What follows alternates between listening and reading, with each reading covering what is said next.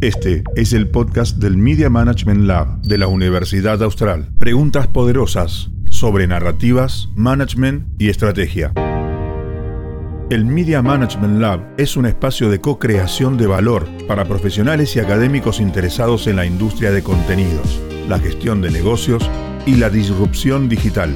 En este podcast, alumnos y profesores de la Facultad de Comunicación realizan entrevistas a expertos y referentes de la industria de contenidos para provocar el pensamiento y renovar la propuesta de valor de los profesionales del sector.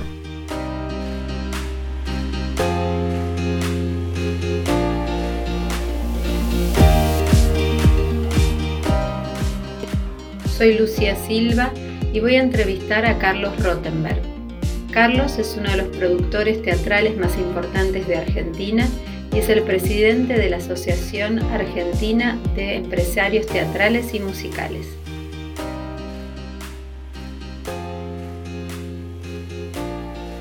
¿Cuán difícil es producir en Argentina? ¿Y cuáles crees que son los obstáculos que en general se presentan? Yo creo que producir en Argentina es exactamente igual a cualquier tipo desde el punto de vista de la actividad comercial, a cualquier tipo de vicisitud como tiene otro tipo de actividades. No creo, habiendo hecho solamente esta actividad a lo largo de mi vida, no creo que sea diferente. Prefiero entrar en las generales de la ley con respecto a eso. Sí entiendo que nuestra profesión, dicho por los que se supone que saben mucho, tiene algo más de azaroso, que tiene que ver con que esta no es una ciencia exacta, pero fundamentalmente que con la misma hechura un espectáculo es éxito y otro fracaso. En general, sí siento que en esta es diferente porque presupone que si la pizza la hago bien, a la gente le va a gustar la pizza. Y podemos probar si la pizza es rica. ¿Cuál es nuestra pizza? Si nosotros hasta que no tenemos el espectáculo en cartel no podemos probarla. Entonces se convierte en azaroso y como espectador, que también lo soy, hoy lo entiendo desde el otro lado del escritorio, antes no lo entendía y la mayoría de espectadores no entienden, ¿y por qué lo hicieron mal el espectáculo? Como si fuese que a propósito se hace mal, que no salió bien, no me gustó, pero es que en los papeles, todos los espectáculos cuando se pergenian, se pergenian para bien. Y después hay cuatro o cinco imponderables, que puede ser el libro, el elenco, la dirección, la coyuntura, el momento, no sé. ¿Qué hace que lo que servía, a mí me gusta decir, que es una rica ensalada donde vos le pones todos los ingredientes y después sabe mal cuando te lo llevas a la boca. Y eso nos pasa. Por eso redondeo diciéndote que hace muchos años decidí, para mí como gusto de espectador, dividir al teatro no por el comercial, el teatro público o oficial o el teatro independiente. ¿Es bueno o malo en todos los circuitos? Porque he visto cosas muy buenas y muy malas en todos los circuitos y porque me ha pasado de presentar espectáculos que me sentí orgulloso cuando la gente salía y otros que me fui al auto antes que salga la gente porque no me gustaba. Y sin embargo ya estaban hechos. Creo que esa es la parte que creo que los diferencia de otro tipo de actividades comerciales. No la primera parte que tiene que ver con el país. El país yo creo que vale para todos. Y según vos, en esa ensalada, ¿cuáles son los condimentos que se necesita tener más allá de que después es azaroso? Pero vos tomás en cuenta cuáles. Yo te digo los ingredientes, pero insisto que con los mismos ingredientes he fallado. O sea que de mí nunca vas a encontrar, no me vas a encontrar dictando cátedra de algo que no sé. Fundamentalmente en el circuito comercial en el que yo me muevo, es muy predominante el tema del nombre propio de quienes actúan. O sea, la gente va, en Argentina, nuestro teatro es fundamentalmente para connacionales y el connacional seguía mucho por el nombre. Esto no es Nueva York, donde el turismo llega y donde te encontrás en un programa de un musical, eh, un papelito abrochado que dice, esta noche el personaje de John lo hace Pedro. Acá le llegas a decir, esta noche el personaje de Franchella lo hace tal. Y se levanta toda la sala y se va. Mm. O sea, es totalmente diferente la idiosincrasia. Pero tiene que ver con que nuestro caudal turístico también es muy pequeño, mm. eh, nuestro idioma es el español, y para bien y para mal, ¿eh? porque yo no me quejo por eso, trabajamos para el connacional. Y a mí me gusta trabajar para el connacional. Eh, eh, de hecho, Argentina es uno de los países, digamos, que ostenta un muy buen espacio y un muy buen lugar para la, en este rubro. Pero entonces, el nombre propio, obviamente, si la obra es buena, si tiene con qué, se va a sostener mejor el nombre propio, lo mismo la dirección y el momento, porque de repente hay temáticas que puestas en un momento gozan del beneplácito del público y otras no. En lo personal, en el 2020, con la llegada de la pandemia, me acuerdo que por Zoom, porque no abrimos la oficina, yo le decía a la gente con los que trabajamos, cuando esto pase, que nadie venga con una obra que traiga las palabras ni, ni, ni el tema pandemia, COVID, protocolo, vacunas, nada. Porque estoy convencido que nadie va a ir a pagar para ver eso que está sufriendo.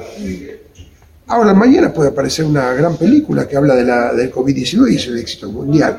Bueno, y ya más yendo el tema de la importación del teatro, ¿qué exigencia? Bueno, vos tenés, eh, por ejemplo, Art y, y, me imagino con muchas otras obras, pero Art es como que la veo como emblemática, pero en general, ¿qué exigencias de la empresa dueña de la licencia tenés para poder traer a la Argentina?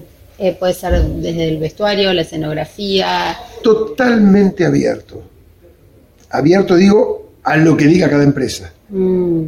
Tenés quien te manda la obra y no quiere saber nada, aquel que te limita observando y aquel que dice yo solamente acepto la apuesta de mi país y no puede hacer nada. En general, si vamos a la mayoría, la mayoría de obras están aceptadas para hacerlo a la idiosincrasia argentina. La mayoría. De la misma manera que si un autor argentino hace una obra afuera, entrega la obra para que la haga la idiosincrasia de, de ese otro país. Hay excepciones, desde ya, pero no es la generalidad. Se cree que es mucho más generalizado la exigencia. En general los libros vienen libros del autor. A veces cuando son títulos muy, como recién claro. muy, muy, muy te pueden pedir alguna cosa, mándame cómo es la escenografía para estar seguro que vas a usar el cuadro blanco como de la medida que lo hicimos acá, que genera ayuda más que entorpecer. En eso sí, insisto, son, no sé qué porcentaje será, pero si tuviese que decirte, yo creo que son el 5 o 6%, es arbitrario lo que digo, ¿no? Que debe exigirte ese tipo de cosas. En general, la, gran, la masa de obras vienen libres. ¿Y cómo reciben la adaptación al público argentino y cómo reciben esa adaptación los actores argentinos? Hay un proceso de elección, de adaptación y de puesta que tiene que adaptarse a una nueva cultura, ¿no? En general, el director de la obra tiene en claro cómo va a ser la puesta y así se la ofrece a los actores. Art tuvo, por ejemplo, en su estreno original un director de Londres y tuvo un repositor argentino, que fue el Indio Romero. Ahí tenemos un ejemplo donde, digamos, está en ese 5%. Por eso vos elegís Art como título. Yo te podría decir que en esta ciudad de Mar del Plata, y sigue 31 años después, se hace Brujas, cuando es un libro que el autor se enteró cuando le invitamos a venir desde España para que vea su obra entre mujeres, porque ni el título quedó. Mm. Y nunca dijo, mi obra entre mujeres tiene que ser así o así. No. Luis Agustón, el adaptador argentino, la llamó Brujas, le cambió los nombres de los personajes, eligió lo que quiso, cambió parlamentos y textos, volvió a cambiarlos para adaptarlos al COVID, para poder hacerlo, por el tema del contacto estrecho entre las personas. Y Santiago Moncada, su autor, que murió hace muy poquito, lo invitamos en el año 92, vino a España y dijo, qué buena mi obra, es mejor esta que la que escribí yo. O sea que... Qué lindo, ¿no? Que pueda un autor también sentir eso y tener esa humildad. Sí y en la relación que se da con los dueños de los derechos, ¿son, son asociaciones? Eh, ¿Qué tipo de formato se da? No, en general eso te diría que es el 100%.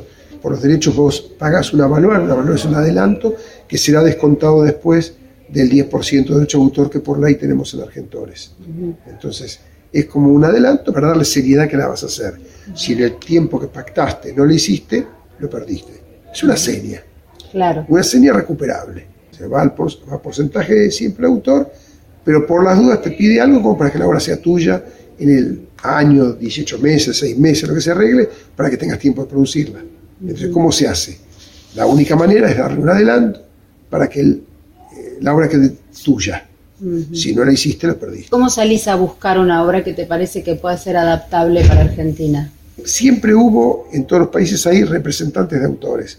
Por ejemplo, varios. Cuando yo empecé hace 47 años atrás, la que más predicamento, tenían una señora que se llamaba Catalina Wolf. Entonces uno decía, escuché que tal obra se está dando en tal lugar del mundo, Catalina, ¿la conseguís?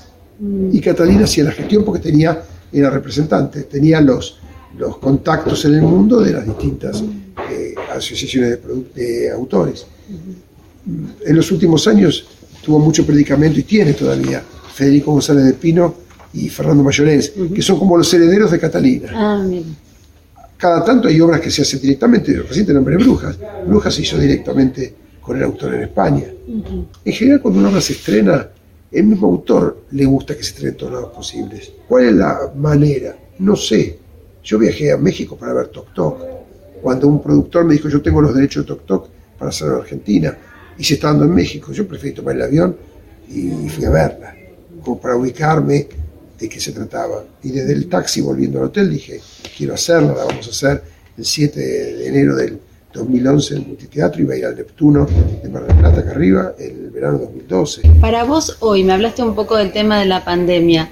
El público argentino, ¿qué está necesitando? ¿Qué es una obra que decís hoy, más allá de los ingredientes de la ensalada, ¿no? Desde la pasión, desde la intuición, ¿qué queremos ver? No la sabía hace 47 años cuando empecé, tenía 18 y creía que sabía, porque tenía la prepotencia de la juventud. Hoy tengo 65 hace 47 que hago lo mismo? Esa pregunta no la contesto porque no conozco la respuesta. Si yo supiese lo que queremos ver, lo haría y no me equivocaría. Y sigo presentando fracasos. Y cada tanto algún éxito. Pero cuando presento los fracasos también aprendí que de los fracasos no aprendí nada. Y en mi casa me preguntaron, ¿y por qué estás seguro que de los fracasos no aprendes? Y dije, muy sencillo, con todas las veces que fracasé, si de los fracasos aprendiese, no volvería a fracasar. Y además, ¿por qué no voy a fracasar?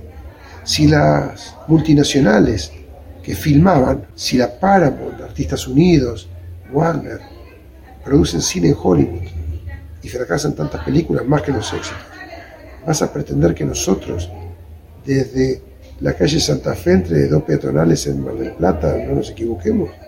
Si se equivocan ellos. Yo te redondeo diciéndote que lo más apasionante de nuestra actividad es no conocer el gusto del público.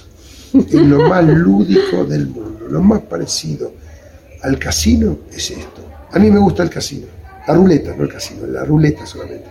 Y una vez mirando la cazuela de ruleta, veía que entre el número 8 y el 11, los números centrales de primera docena, está el 30. Y cuando uno entra se para un rato al lado de una ruleta, siempre hay alguien que juega al 8 y al 11 que cuando se mete en el 30 dice entre el 8 y el 11, entre el 8 y el 11. Y entonces un día pensé, a nosotros se nos mete tantas veces el 30 en el teatro, hacemos todo para que salga el 8 y el 11 y se nos mete el 30. Entonces, no solamente no sé cómo se hace, no solamente no sé lo que quiere ver el público, sino que a esta altura me aburriría demasiado si no supiese. Porque yo creo que lo que más adrenalina me da es estar en la búsqueda, porque sentís mucha, mucho placer, sentís cuando saltás con el gusto del público. Mm.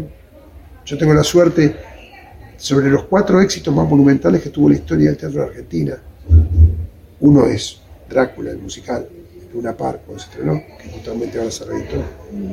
Y después los otros tres hitos del teatro, eh, imbatibles, fueron Brujas, que nombré recién, Toc que la nombré, y Salsa Criolla con Enrique Pinto. Esta empresa yo creo que se sustenta fundamentalmente por haber participado en los tres éxitos a lo largo de tanto tiempo. Y eso me permite hacer muchas patinadas, no porque las quiera hacer, sino porque sé que inexorablemente me va a tocar. Y fundamentalmente seguir con esa incertidumbre en querer entender permanentemente qué quiere ver la gente. No que la gente, qué queremos ver nosotros.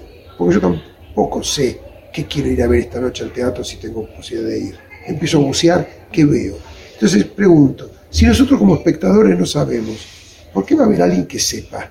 ¿Qué consejo tenés para nosotros que estamos ¿no? mirando desde, desde ese lugar el camino? Yo sigo creyendo lo mismo que creía a los 17 cuando quería entrar a la profesión. Y no provengo de una familia de espectáculo. Hablamos de la pasión, vocación, y no tengo dudas pero no tengo dudas, y voy a decir por qué, que hay que utilizar la ética en todo, pero en nuestra profesión. ¿Y sabes por qué? Porque estamos en una butaca. Nosotros no trabajamos con materia prima. No trabajamos con, plástico, ni con pana, ni con zapatos, ni con eh, cemento. Trabajamos más, ni más ni menos que con materia prima humana. No fallarle al ser humano en la profesión, además de ser lo que corresponde, también es muy buen negocio. Entonces yo creo mucho, la, la unión de la vocación y hacer bien los deberes, estoy convencido que es una fórmula muy buena.